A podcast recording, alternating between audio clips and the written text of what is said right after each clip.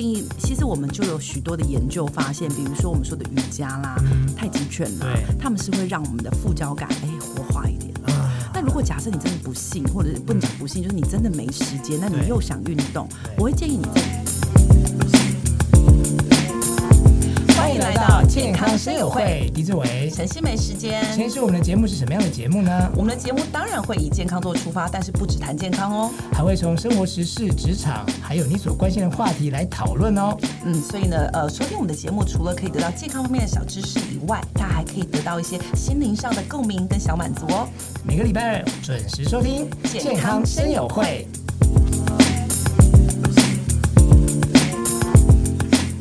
欢迎收听健康声友会，我是狄志伟，我是陈欣湄。哇，一个礼拜又过去了。对啊，我们要把上次讨论的议题好好的讨论完。哎，对，因为上个礼拜呢，就有一些人就留言说、嗯、啊，怎么只有讲什么是失眠，怎么都没有告诉我们怎么解决啦？我们其实很想马上一集讲完，但是这个议题真的太长了。这太长，这可能要讲很多集，因为失眠又分很多类型。对，然后失眠的治疗其实又分很多种种类、哦啊。当然，但是因为那个制作人跟我们讲说不行啊，你们不是健康失眠俱乐部好吗？就不小心。开了十集，对啊，所以我们未来有机会再跟大家做分析哈。那当然这一集就要请陈医师好好来帮我们解答一下，因为失眠的状况有很多种啊、嗯。那我们上一集里面有讲到有不同状况的失眠，对。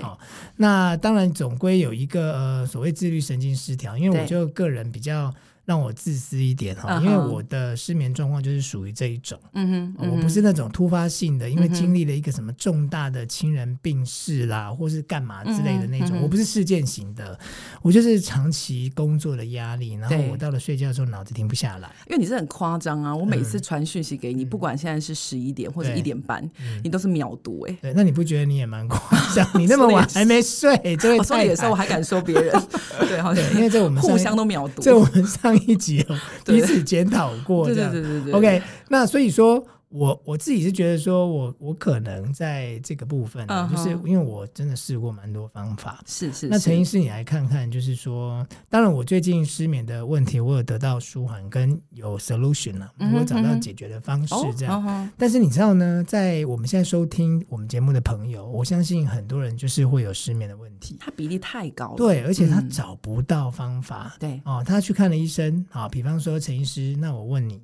嗯，那个医生跟我说呢，就是我要做运动，我很认真运动，哎，为什么回到家我还是睡不着？嗯哼，嗯哼哼，你让我现在马上回答吗？对，我一口气回答，回答。你现在回答我。One by one 的问题，好，所以你现在是一个算是私人问题时间，不呃也不算，欸、不能算。我那时候其实也我我应该是属于不是太认真运动，OK。但是我有朋友是医生跟他说，你要放松，你要运动，你就会好睡觉。OK，好，我我想先问一下哈，就是因为我我觉得运动治疗失眠是超级多民众在我门诊也会跟我说的。好，那如果你今天也是哈，你第一个先问一下你自己，你做什么运动？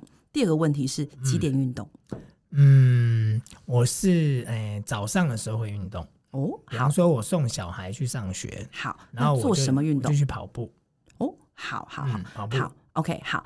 呃呃，其实你的时间跟你的运动类型，我都觉得还可以哦。在这个时间点做 OK，其实是 OK 的。我们通常应该是说什么时间点不行做什么运动哈。嗯。呃。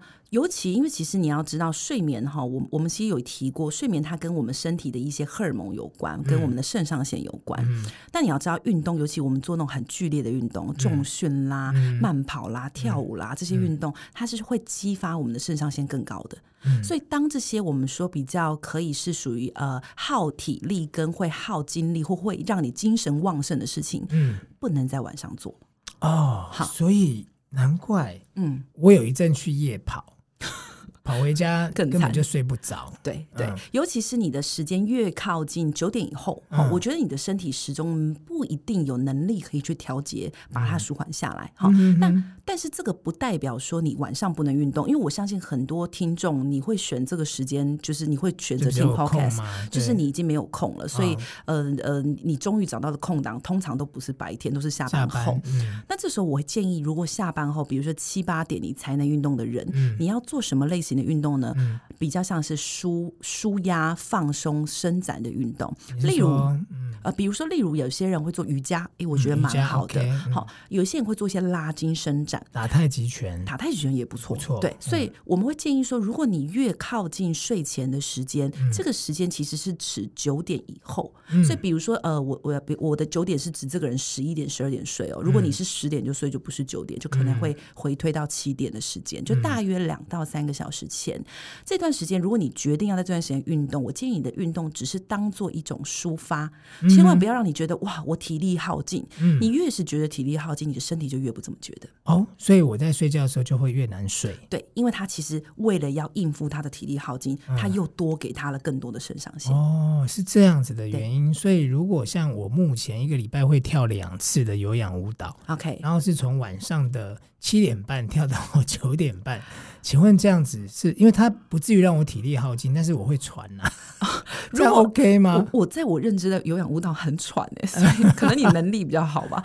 就是如果假设是真真正的这种我们说会让你这个喘喘不过气的这种有氧舞蹈，我还是建议时间提早一点啊。哦、就是你还是可以七点半，是不至于到喘不过气，因为我是跳那种像人家 MV 五的那一种 OK，而不是那种就真的要很大量燃烧我的热量的那一种。OK，这可以吗？呃，时间缩短。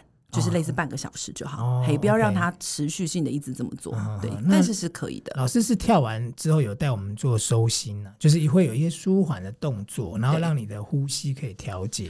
其实应该是说，它没有一个绝对性的，呃，谁不能运动到什么程度，对，是看你自己的能力所及。如果你觉得你运动到，我们说有个字叫 exhausting，就是耗尽，耗尽，对。如果你到这种程度，那我就超级不建议。但如果你觉得，哎，你做完反而是觉得放松，对，你觉得。哇，这个这个流汗的感觉，觉得焕然一新。嗯，你可以观察那天晚上睡眠。OK，好，那我可不可以这样讲？就是说，因为我们上集有讲到自律神经失调，哈，就是有提到说就交感副交感嘛。对，那是不是我做这样子的运动，比方说是比较你讲都说可能会耗尽体力啊，或是让你很累很喘啊？对，它是否在你睡觉的时候，就是这两个神经会休帕点？呃，你你呃，应该对，可以，应该是说他不会 short pattern，他就会副交感就不出来，他也不会跟你 PK 了，他就会自己退下，对，他就投降了，就让那个亢奋的那个副交感继续当当王，这样他就一整天都是王。了解，那我就知道说我就是运动错误了。对，就是我会建议，其实我们就有许多的研究发现，比如说我们说的瑜伽啦、太极拳啦，他们是会让我们的副交感哎活化一点。那如果假设你真的不幸，或者不能讲不幸，就是你真的没时间，那你又想运动，我会建议你在做完运动，像其实你注意看很多的老师都会做伸展啊，做一些放松。放松后你可以做一点腹式呼吸。嗯腹式呼吸，我想可能我们也不用教，大家都知道，躺在床上就是腹式呼吸，没有你随时都可以做，甚至。你下下完你的健身房，嗯、你在这个公车等公车就可以做哈。他、嗯、怎么做？其实就是我们把我们的肺部的气先全部吐完，先吐气，先吐气。那我都建议你弄算秒数的哈，比如说啊，我吐气吐了，我们有些人会讲五六七哈，或者是五五五都可以。就是说，好，我比方说我吐气吐五秒，一二。你好厉害哎！你可以一边吐气一边讲话。没有，因为我没有在吐气。我我还认真的以为你很对，请不要打断观众在吐气。好，接下来呢，开始慢慢的，等于你都吐干净喽，好，慢慢的深呼吸，把你的所有气都吸进你的肺里头，让你觉得吸得很饱，然后开始算五秒。是五秒，好，一、二、三、四。不要急着把你的气吐掉，我狄志为，你不是我，我为什么？呃，我吸我没有办法吸五秒，我三秒就饱了、欸。那你看吧，你真的就是气不足，不是？就是我觉得你身体没有准备好让他做这种腹式呼吸。哦，对。啊，也有可能你刚刚是想说有有正有一件话要讲啊，所以就卡住。那我们可以再一次吗？因为刚刚 你要给你自己机会的，对。而而且二方面，刚刚听众被我打断。那陈医师，我们再好不专业的不专业的表演者，对，我们再一次。OK，好好好好，来了哈。我们一开始一样哈，就是把我们肺部里头所有的气都先吐光。那吐光，我们会建议你从秒数来算哈，所以吐气哦，哈，先跟着我们一起吐气，吐五秒，一、二、三。四五，感觉到你的气都吐光之后，我们慢慢的把气吸回你的肺部里头，一样数五秒钟，吸气，一、二、三、四、五，好，这时候不要急着把气吐掉，憋在你的肺里头五秒钟，一、二、三、四、五，好，然后再慢慢的吐气。把气吐光，我们可以来回做这个动作，都五秒钟。有些人他可以越做越长，到七秒到九秒。你会发现，当你做到一半的时候，也可能是你认真在算数，嗯、也可能是因为你的注意力被转移到不是我们一直在想白天的事情，那你就会觉得好像自己。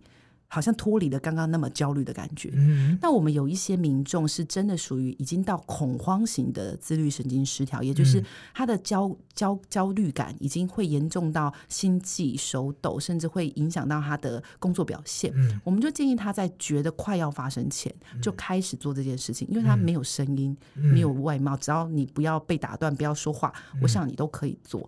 那很多人其实给我们的反应就是，当他愿意去做，想到有这件事情。效果都还不错，嗯，好，所以我觉得这个可以提供给大家。如果你呃白天的时候运动量很大。或者是你晚上大概七八点的时候才有办法结束运动，嗯、你怕你的交感一样是霸占了你一整天的时间，嗯、你就做这个动作。因为我们其实为什么做动作有效，你知道吗？嗯、因为在肺部的下面有一块叫做横膈膜，嗯，好，横膈膜它其实上面住着很多的副交感神经，嗯、所以当我们在做这个呼吸，有点像在按摩跟唤醒我们的副交感。嗯、好，所以我可以提供大家这个好简单又不用任何的钱又不用药的好方法。哎、欸，不错。对，就是等于是我躺在床上睡觉。其实你如果不会的人，对你呃，因为我之前去看医生的时候，我的医师就告诉我说，你躺在床上就是腹式呼吸了。对对，你就想象你躺在床上的呼吸方式。对我，我推荐这个远比数羊。嗯因为很多人数数数数会跟我讲说，数到三千七百九十八只，突然忘记我刚刚是数到三千七，要从头算起，对，太辛苦，太辛苦。好，那所以我们刚刚讨论的这一种嘛，对对。那也有人试过，就是当然安眠药，我们在上一集有提到过，就是它会有一些副作用。对，那就是说，那我们如果也不讲安眠药，我们常常会听到说有一些呃，就是呃，我们讲说食物。哦，哦，它里面会有含有，比方说芝麻，芝麻可以安神，什么可以让你好睡觉啦。对，然后甚至也有一派的说法是说，哎，其实 B 群不见得是说完全是给你亢奋用的，它有时候也可以帮你平安定一下你的神经，让你好睡觉。对对，所以针对所谓的保健品啊，或是食物可以助眠这件事情，陈医师怎么看呢？哎，其实我自己在呃门诊中哈，或者是临床中，嗯、我们其实真的会建议病人可以多摄取某些东西，嗯、那些东西会对我们的神经稳定，嗯、它可能会有一定程度的帮助。嗯、其实你刚刚有都有提到哈，钙，好，钙对了，钙钙离子哈，镁。好，美大家比较少提到。美真的最近这一两年开始也流行。其实我跟你讲，它不是流行，它是早该流行。哦，为什么会这么说？你要不要跟我们讲一下美？为什么我们我们人体会不会是大部分缺美的人？其实呃，我们好像有做过一个统计哈，就是美九十趴以上，我我不敢讲，因为我现在没有确定去看到那个数字。但是我在我记忆中哦，就是高达九十趴的人，其实我们统计起来，他的生活习惯跟饮食习惯都可能缺镁。为什么？好，哎，因为镁其实你就讲镁是一个矿物质，对，它的来源通常是来自地里长的东西，这是一个原因。所以，比如说蔬菜类里头镁的含量就会比较高，嗯、从地上长的。第二个是我们的身体会有很多个可能性去消耗它，嗯、例如精致食物。嗯哼，好，精致食物会消耗它，就是比如说哦，假设我今天我吃这个呃呃一个蛋糕，对，我喝一杯手摇饮，它就会燃烧镁。嗯、第三个，其实很多人不知道，我们身体很多的机转，就是、我们肝脏要。呃，这个解毒啦，嗯、哼。我们的肾脏好，我们的任何器官，它要执行各种的功效的时候，嗯、我们会需要一些酵素。嗯，这个酵素不是我们一般看到什么益生菌啊、助肠胃的酵，不是哦，嗯、是我们细胞里头的酵素、嗯、enzyme，它的名字叫这个，它有很多的地方都需要靠镁离子来启动它。哦，所以当一个人，你可以想象到他一直在过度操劳自己的时候，其实你身体就不知不觉的在消耗美。那你不是在讲我吗？就是我在讲你，对对对，你也是，你也是，我也是，我也是。但是我是 我其实因为知道我就是个，哦，你有在补充？我我不止在补充，我在食物里头我也。一直不停的补充食物要怎样补充？就是我说蔬菜蔬菜类其实的含量就高了，所以我觉得任何一个蔬菜吗？呃，你就想说它是从地里长的，好，所以只要从地里长的蔬菜都有机会都可以。但我们要提醒这件事情，就是为什么美在这几年又更加被流行注重，就是我们要知道它既然是从地里长的一种，就是地里会含有的一种矿物质，应该这么说。但现在其实我们的耕种哦，就是农民他们也很辛苦，所以他们也会希望一次的采收是比较多的，所以休耕的机会会比较。较没有像呃我们说很很早以前可能大家是很自然的耕种，嗯、哦，它没有办法长，我们就让它休耕，这个比例当然就变低。嗯、所以我们现在的土壤可能比较贫瘠，也会让你的镁从我们正常的食物摄取里头的比例也会稍微下降。对，那钙跟镁哈，他们两个其实在我自己临床上的观察哦，他们对于稳定神经跟稳定自律神经都有一定程度的帮助。嗯，我反过来讲，有一些人当他缺钙或缺镁的时候。嗯除了抽筋，就是大家比较会知道的症状以外，嗯、其实抽筋它就是代表你的神经开始比较好像比较活跃，嗯、或者它比较敏感。嗯，好，所以它其实，在某种程度上，我们的安抚是都会有它一定的效果。嗯，再来你刚刚提到的鼻群，嗯，我我问志伟哥一个问题，因为太常有人问我了，就是。到底 B 群应该白天吃还是晚上吃？对，因为我的认知是白天。那你现在问我不准，因为我跟你们这些医生在一起久了，久了你就知道，就知道就是有可以白天吃，也可以晚上吃的。对，其实 B 群不是只有一定要白天吃哈。嗯、那我们也不要，因为其实现在在市面上啊，我们当然会买到很多种的 B 群。嗯、那因为 B 群这个东西，在我们一般人的认知里头，会认为它跟提升精神啊有关联，所以你要知道，一般的 B 群会再加一些帮助你精神旺盛的东西。嗯、好，比如说会让你精神抖擞。的东西在里头，嗯、所以它可能已经不单纯只是 B 群了。嗯、所以为什么你吃一般 B 群，或许你真的会觉得精神旺盛？嗯、那是跟我们现在的一个你拿到的东西可能是有关联。嗯、但如果我们单纯的讲 B 群，其实我们讲的 B 群不是只有从保健食品上补充，嗯、我们从食物上哈，比如说糙米啦，嗯、一些我们说复合性的碳水化合物，它们其实里头也会含有 B 群。对、嗯，那这些天然的好的 B 群，它其实可以帮助我们身体。B 群它叫做群，就是它里头有 B one 啊。B two 啦，叶酸 啦，B 十二啦，有好多种的 B 群成分组成，它们都会各自像刚刚我讲的镁一样，它们会占有很多细胞的酵素的活性来源。所以当你身体机状好了，它当然对于睡眠是有帮助的。对呀，所以呃，我们知道说。呃，比方说，我知道 B B 的浓度高不高也可以测，对对，D 也可以测嘛，哈，对，所以镁也可以测，也可以测，都可以测，对。所以，因为像我有呃朋友就建议我说，就是购物专家玉飞跟我很好，然后他跟我讲说啊，你那个问题不好睡，或是说你有自律神经问题，你应该要吃镁啊。那就因为陈医师也。我去看了陈医师的门诊，陈医师也跟我说，你要吃镁。对对对对，我有给他一个处方，就叫吃镁。所以其实吃镁是一个可以帮助我们睡眠的一个做法嘛。对，但是一样哈，我们还是要呼吁一下一般人哦，就是说，呃，失眠有分严重跟不严重。对对对。好，我都会说，如果你今天啊，你你你在食物上，或者你可能在外面买保健食品啊，你补充了钙啊，或者补充了镁之后，哎，你觉得好像比较好睡，恭喜你，你可能。还算是属于比较轻症的人，对。但如果假设你是一个真的已经在长期使用安眠药的人哦，嗯、其实我我我个人啊，然后我们在门诊上，我会给这些民众的一些建议是，在你开始去接触饮食的调整和营养的调整的时候，嗯、你还是不能马上轻而易举的断掉安眠药。嗯，好，这个观念其实很多人是不能接受，但是其实它是必须要被。被告知的，为什么哈？因为其实我们要知道哈，我们还是要帮药做一点厘清。嗯、其实药的存在在呃，在这个我们真正在西医的治疗中，它的必要性就是在这个人的功能已经失衡的时候，嗯，它有。快速改变的作用。嗯，那我们可以想到很多人的失眠，可能志伟哥你还算还好的，很多人失眠是真的完全不能睡。睡，当你完全不能睡的时候，晚上的睡眠完全不能睡，白天就会被影响。白天影响了你的心情，也会影响你的生理，会影响。对，然后就进入一个非常严重的恶性循环。对，所以回过头来，我其实会建议那些已经严重失眠的人，当你想要去用一些行为改变啦，呃，保健食品改变啦，生活作息改变的时候，同时先不要轻易。的断掉你的安眠药，嗯、否则你的症状会更严重，就好像海啸一样，它会瞬间大爆发。嗯、我们建议你先同时尝试。那其实我们很多吃所谓的安眠药来帮助入睡的人，他会有一种嗯，算是一种他们的担忧是，他们一直觉得有睡。但是睡不深，睡不熟，嗯、所以其实你还是有办法检视你的这些行为改变，嗯、或者你的生活作息是不是有帮助你睡得深、睡得熟。对，换言之，就是当你做这些事情，哈，比如说你吃了钙，好，你吃了镁，或者你你去运动去做瑜伽，嗯，你晚上你发现好像今天的睡眠品质变好了，对，那就是代表它是有用的，它是有用的，对，或者是说本来吃两颗，现在吃一颗就可以睡着了，对，也代表它是有用的。对，所以我们就是呼吁不要快速减药，嗯、你可以在你觉得你的身体状况得到了缓解后，嗯、其实我们很多人呢、哦，他们是在他们的生活习惯啊，这个不不管任何的处处方之后，嗯、他们就发现说，哎，好像他他有一天突然忘记自己要吃安眠药，嗯。然后就没有再吃。哇，太好了，恭喜你已经可以离开这个安眠药的控制了。对对对，所以大家别急，我们就可以慢慢的去改变它。嗯、对，那因为在节目的最后啊，因为我要问陈医师一个问题，嗯、你也可以做个总结啊，是。就是说，呃，因为我太太是空服员，嗯、哼。那她有一个呃一个应该讲说他们叫姐姐。就是说已经飞很久了一个大姐，嗯，那她在几个月前就是轻生了哈。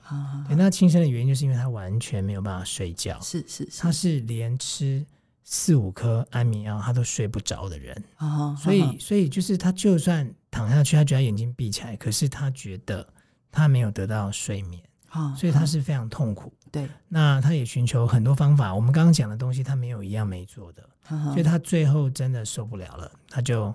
想不开了，这样啊？哦、那当然，他就是有留了一封信，他去告诉大家说，他睡不着的痛苦是什么样的感觉。哦、他去提到说，那种感觉就好像是你的人是清醒的哦，你是醒的，可是其实你是没有灵魂的，你不知道说你的周围，你你可能你在跟我讲话，我不知道你在跟我讲什么，所以他已经完全严重的去影响，他很累很累。可是他就是无法休息，好所以曾经有一个电影叫做《失眠》，黄秋生演的一部电影，嗯、一模一样的状况。所以我听讲完之后，我才发现说，原来电影里面的情节在现实生活当中会发生。嗯，所以你不要以为说哦，这个事情好像不是太严重，你就忽视它。对，所以所以是不是陈医师可以告诉我们说，我们从上一集听到这一集，对，我要怎么样去判定说我是不是一个长期失眠或重度失眠者？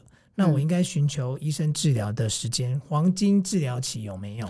其实我觉得有黄金治疗期，嗯、但是呃，这个时间通常大家都是已经 delay 了，就是已经延迟了才会来。通常是这样吗？呃，就是说，假设你今天的失眠是我我这个我这个定义哈，比我我要先澄清，它比较不是医疗上的定义，是我自己个人觉得哪个时间范围内都属于适当的，因为医疗第医疗的定义比较严格一点哈。就是假说你发现你有一个突发性的失眠，这个失眠呢，不管是有事件或没事件的，持续在你身上两。周以上，它就有机会转成慢性。哦，好，当它到了两个月后，就是说从两周一直持续到两个月以上了，嗯、那它基本上已经快要算是慢性。嗯、所以，当它已经伴随着你，而且几乎可以说是频率很高的伴随你的时候，嗯嗯、我其实觉得你就应该要寻求医疗协助。